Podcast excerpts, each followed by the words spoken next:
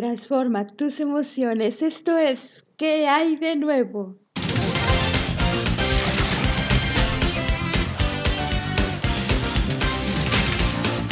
Hola, hola mis amigos, ¿qué hay de nuevo?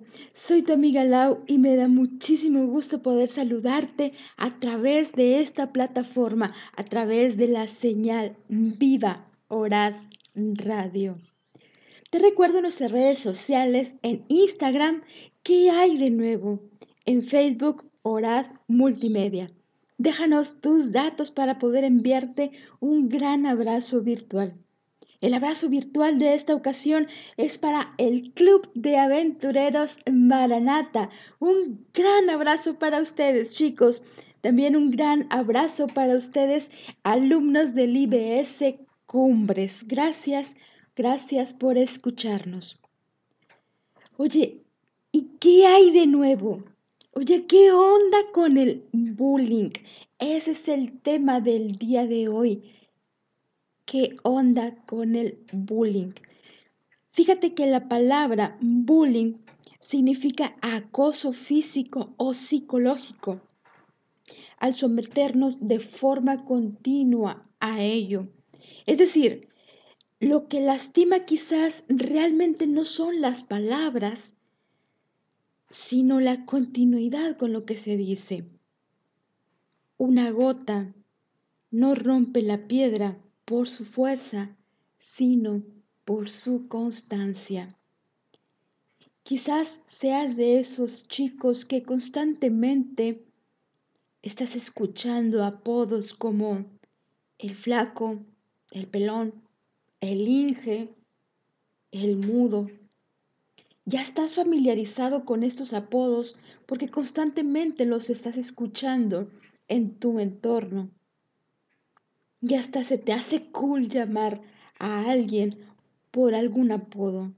E incluso utilizas tu creatividad para poder que ese apodo sea un poco más, más cool, ¿no? Le pones ahí de tu creatividad, de tu cosecha y estás por ahí ingeniándotelas para poder decirle a aquella persona aquel apodo que tanto estás pensando. Y es que se te hace tan común, se te hace tan familiar, pues no lo ves como una ofensa, sino más bien como una muestra de cariño. Pues tu papá le llama a tu mamá mi gordis, quizás le dice mi chaparrita, la chiquis, y ya te familiarizaste con esto pero sea cual sea el apodo que se le dé a alguien, no deja de ser bullying. A la larga, este apodo que nos dan en la infancia nos afecta de forma considerable. Quizás en la infancia lo pasas de largo, pero tanto que te lo están diciendo, te afecta en tu etapa adulta.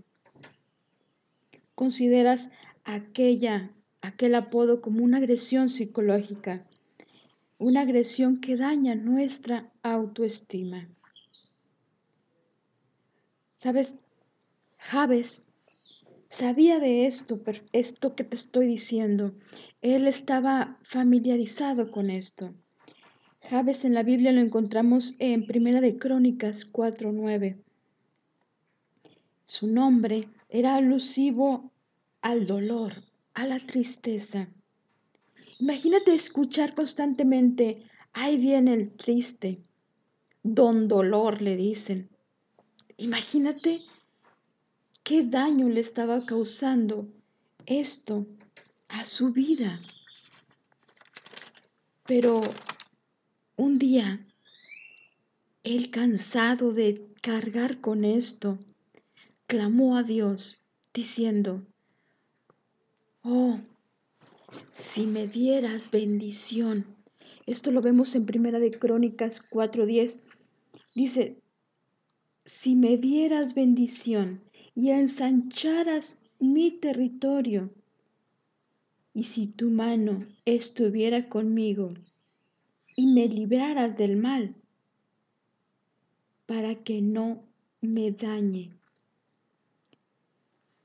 Él estaba pidiendo a Dios que no le dañara, que no le dañara estas palabras, que no le dañara este pasado en su futuro, para que no me dañe. Interesante porque no podemos saber la magnitud de nuestras palabras. No sabemos cómo pueden llegarle a afectar a alguien, a aquella persona a la que le decimos, ¿Qué tal si tú constantemente le estás diciendo el, el chanclas, el muecas, no sé, el charal? Esto quizás para ti no suene tan mal, pero a la persona le estás afectando. Y quizás lo hacemos para que darle a cierto grupo de personas, caerles bien a ese cierto grupo de personas. Lo hacemos para que nos vean que somos valientes, fuertes, no sé, para agradar. Y mostramos nuestra valentía con los más débiles. Esto lo hacemos para que caer bien a cierto grupo de personas, para que podamos ser su centro. Vamos a un corte. Esto es, ¿qué hay de nuevo?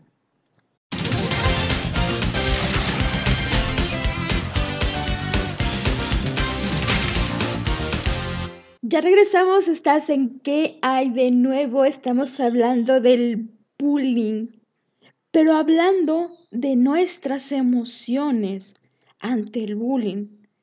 La gran mayoría de las personas pensamos, Pobre, pobre de aquel que recibe el acoso. Se ha de sentir tan infeliz. Mas el bullying es una llamada de auxilio para tanto quien lo recibe como para quien lo provoca. Sí, también para quien lo está provocando, porque ninguna de las dos partes son felices. Por dentro la persona que trata de agredir se siente tan vacío y tan triste que trata de sacar toda esa tristeza y amargura mediante esta forma. José, en la Biblia, vemos que fue víctima de, burlas de sus hermanos. José no ofendía a sus hermanos, pero su sola presencia irritaba.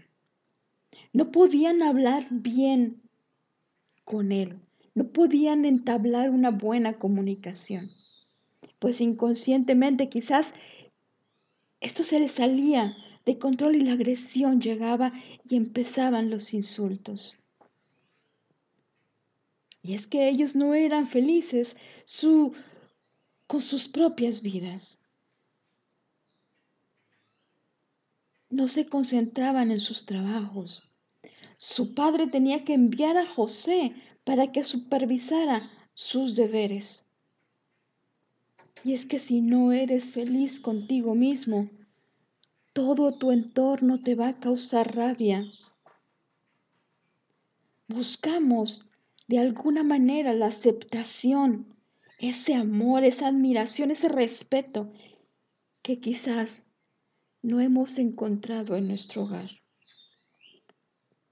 Entonces comenzamos a levantar la voz, comienzan los insultos, las burlas.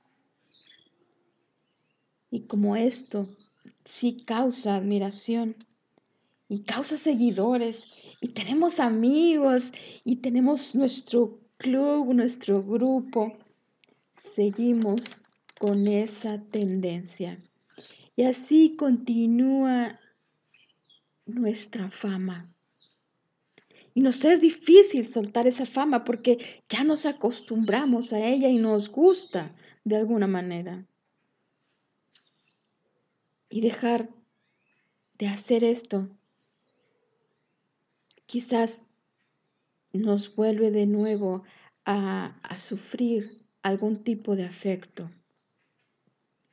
Es más fuerte nuestro orgullo, es más fuerte el querer seguir haciendo lo malo y seguimos con ello. A Saulo le pasó justo esto que te estoy mencionando. Fíjate, él agredía, perseguía, insultaba y hasta lideraba un grupo de personas que agredían físicamente a otros. Lo podemos ver en el libro de Hechos capítulo 7, donde están ahí apedreando a Esteban y Saulo está ahí viendo la agresión. Pero cuando Saulo cambió para bien, la gente se desconcertó. Decían, este no es, o sea, este es el que agredía, este es el que perseguía. ¿Cómo ¿Cómo puede cambiar? ¿Cómo, cómo pudo haber cambiado? Pero Saulo, Saulo tenía que hacer un esfuerzo, un esfuerzo para, para poder convencer a esas personas de que él había cambiado. Saulo no volvió atrás, Saulo no volvió a su vida, Saulo no volvió a esa mala fama. Por lo contrario, él se esforzaba por seguir demostrando que Jesús es el Cristo, que Jesús es el único con poder de transformar una vida. Saulo se mantuvo firme después de su encuentro con Jesús. Este encuentro con Jesús le cambió su vida. Este encuentro dejó atrás aquellas agresiones, dejó atrás aquellas persecuciones, dejó atrás aquellos maltratos. Y Saulo cambió para bien. ¿Has escuchado ese dicho que dice, ojo por ojo, diente por diente?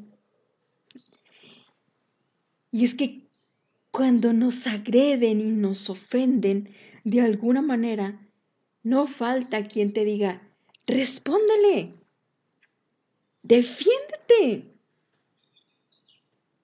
Y te, te incitan a más agresión.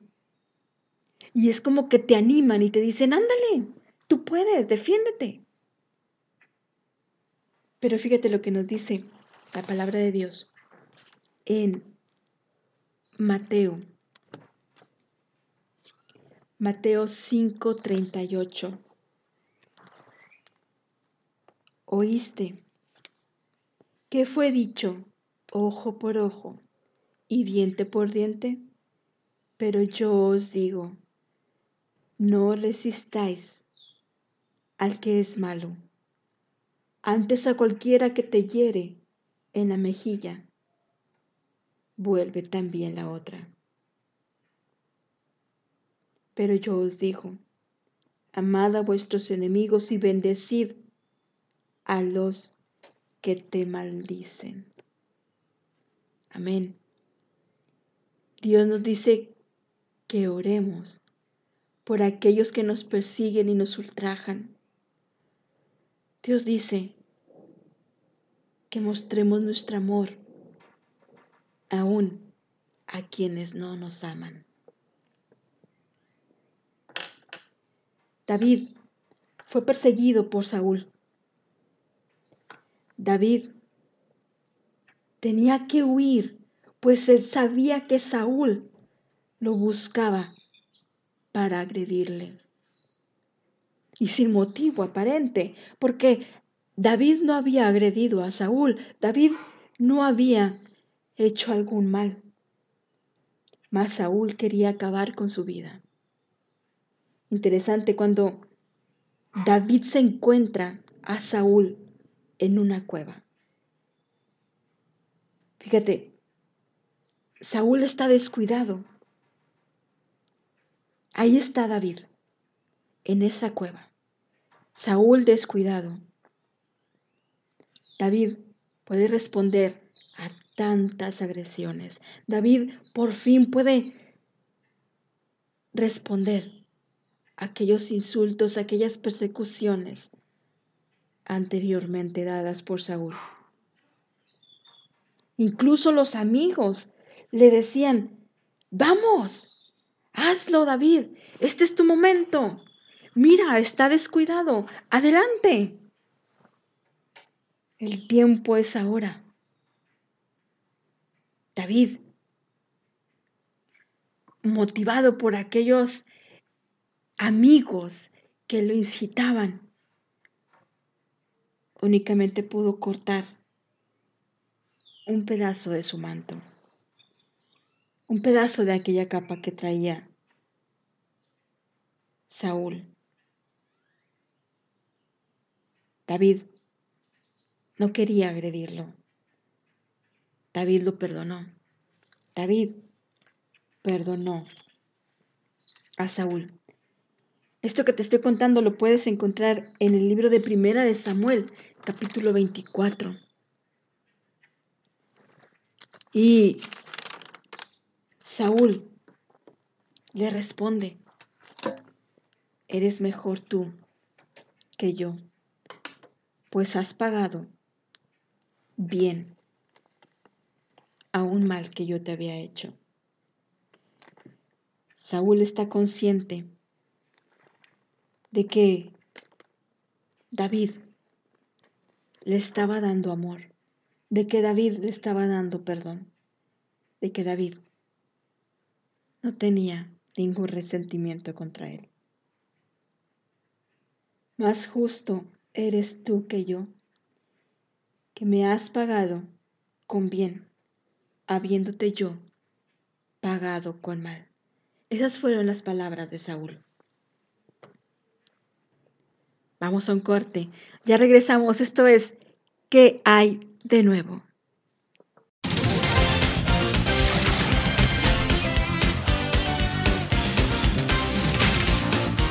Ya regresamos. Esto es ¿Qué hay de nuevo? Y estamos con este tema, el bullying. Fíjate que Jesús también Jesús también fue perseguido, Jesús también fue acusado injustamente. De hecho, podemos ver un pasaje cuando Jesús es tentado. Eh, Jesús ha ayunado, Jesús está 40 días por ahí en el, en el desierto. Él está ayunando, está orando, pero el tentador se aprovecha de su debilidad. El tentador, y es que los agresores siempre van a aprovechar alguna debilidad que vean en ti para poder aprovecharse de ello y poder sacar provecho y poder engrandecer ellos mismos algo que ellos tienen dentro de sí. Es decir, Aquí el tentador quería aprovecharse de esta debilidad de Jesús para poder demostrar que Él tenía más poder, para poder demostrar que Él era más grande. Lo vemos en el libro de Mateo capítulo 4, versículo 2, donde dice, y después de haber ayunado cuarenta días y cuarenta noches, tuvo hambre. Jesús tenía esta debilidad, él tenía hambre y el tentador se aprovechó de eso, diciendo, si eres tú el Hijo de Dios, di a estas piedras que se conviertan en pan. El tentador está aprovechando esta debilidad de Jesús. Jesús pudo haber hecho aquello, es más, Jesús pudo haber ordenado a sus ángeles que trajesen un gran banquete. Pero ese no era el fin. El fin no era demostrar que Él tenía el poder. El fin no era mostrar su fortaleza. Cuando hay alguien que no va a aprovechar, que no va a saber apreciar lo que vales. Es mejor guardar silencio. Dice la palabra de Dios, guarda silencio ante Jehová. Es mejor a veces callar y no mostrar quiénes somos en realidad. Pero quizás estos acosos hacia tu persona son tan vergonzosos, son tan constantes, que ya tú mismo te has creído realmente que te los mereces. Y es que ya son tantos los acosos que te han estado diciendo, tantos los insultos, que acabas por creerlos, acabas por decir, sí, me los merezco, yo tengo la culpa. Realmente te sientes tan culpable de esto y piensas que tú lo estás provocando. Piensas que todo esto pasa porque tú lo provocaste. Te da miedo hablar con tus padres, te da miedo decirles lo que está pasando en tu escuela, lo que te está pasando realmente, porque piensas que esto puede llegar aún más grave, puede, esta agresión puede ser aún mayor si aquellos chicos se dan cuenta de que hablaste. Prefieres, prefieres callar y aguantar, seguir aguantando estas agresiones. Prefieres callar por tanta vergüenza. Te da pena o ocultas aquello que te está pasando. Y esto lo ocultas detrás de aquella careta de irritabilidad. Te estás volviendo irritable, te hablan y respondes agresivamente por tanto dolor que estás cargando dentro, por tanto angustia, tanto miedo.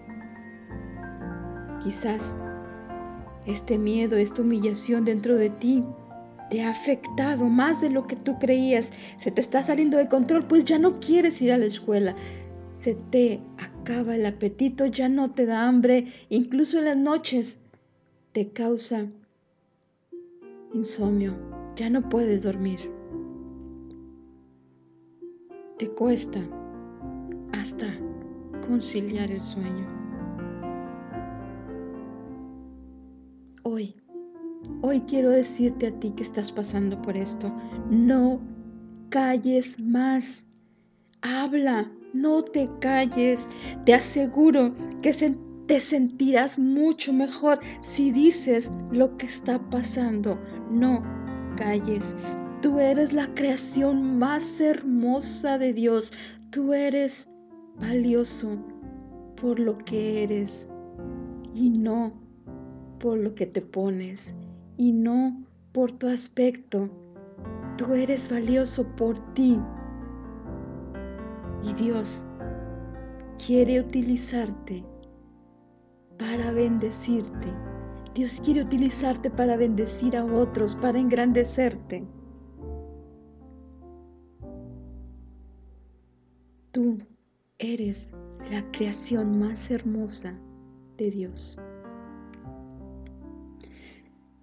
Y quizás a ti como amigo, como amiga, a ti compañero, compañera de escuela, te digo, seamos tutores de los más peques, podemos apoyarlos. Quizás si estás en tercero de secundaria puedes ser un tutor de aquel peque de segundo, de primero. Puedes darles esa confianza como mayor, de que te cuenten lo que les está pasando, de cómo les ha ido en el día, de qué pasa con ellos. Si estás en cuarto o quinto de primaria, puedes ser tutor de aquellos peques de segundo o de tercero. En la hora del descanso, puedes hablar con ellos y quizás si algún adulto no pueden decirlo, a ti te lo van a decir y entonces tú puedes hablar. Seamos portavoces de aquellos que les da miedo hablar. Seamos tutores, podemos cuidarnos unos de otros. Jonathan cuidaba de David. Jonathan, su mejor amigo, lo defendió. Jonathan cuidó su espalda. Dice la palabra de Dios, animaos unos a otros y edificaos unos a otros, así como lo hacéis. Dios quiere que nos mantengamos unidos y fortalecidos, y no solamente seamos amigos de un juego de pelota. Dios quiere que seamos como Jonathan, que cuidemos a aquellos más pequeños, aquellos más vulnerables. Dice la palabra de Dios en Hechos. En verdad, comprendo que Dios no hace acepción de personas, sino que en toda nación se agrada del que le teme. Hechos 10:34. Dios no hace acepción de personas, Dios te ama a ti y a mí. Y Dios quiere que tú y yo seamos amor, como Él es amor. Y antes de terminar, quiero compartir contigo una reflexión. Se encontraba una muestra, iban a hacer una demostración. Los organizadores de esta demostración era un experimento que iban a realizar. La carrera consistía en averiguar si los galgos eran más rápidos que los guepardos. Un galgo es un perro, un perro de ataque, un perro de cacería. Y un guepardo, pues, es aquel más rápido de los mamíferos. Es un guepardo es muy veloz. Y entonces empezaron a realizar aquel experimento. Todos estaban en sus jaulas, los galgos y los guepardos. Al abrirse las jaulas, el guepardo no se movió. Se quedó ahí, en su sitio, observando. Las personas que estaban alrededor preguntaron al organizador de la carrera, ¿Qué pasó? Oye, mira, ¿por qué ni siquiera se movió? ¿Qué está pasando? Y el organizador respondió, a veces, tratar de demostrar que eres el mejor es un insulto. El guepardo usa su velocidad para cazar, no tiene nada que demostrar a nadie. Y eso, mi amigo, nos pasa a todos. No desperdiciemos nuestro tiempo y nuestra energía demostrando nuestro valor a las personas que simplemente no poseen la habilidad para apreciar nuestro valor. Jesús te ama así como eres y quiere utilizarte para bendecirte. Que tengas un excelente y muy bendecido día. Nos escuchamos en el próximo programa. Esto fue ¿Qué hay de nuevo?